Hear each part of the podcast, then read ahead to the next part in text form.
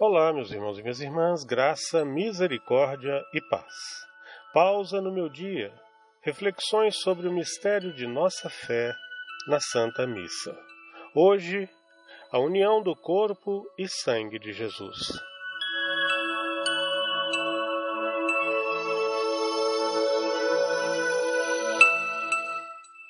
Num pedido íntimo e silencioso por si e por todo o povo, o sacerdote agora coloca uma pequena parte da hóstia, partida no sangue sacrossanto, no cálice.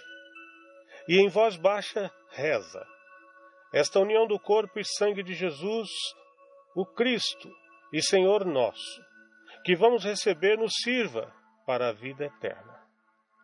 Corpo e sangue de Jesus ficam de novo unidos e simbolizam a ressurreição de Cristo e a vida nova e eterna que ele, por meio de sua Páscoa, que se torna presente a cada Santa Missa, alcançou para si e para todos nós.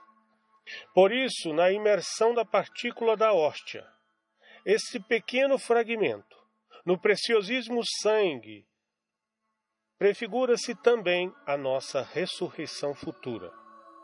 Quando no fim dos tempos o nosso corpo mortal pelo poder de Deus, ressurgirá e será transformado à semelhança do corpo glorioso e transfigurado do Salvador.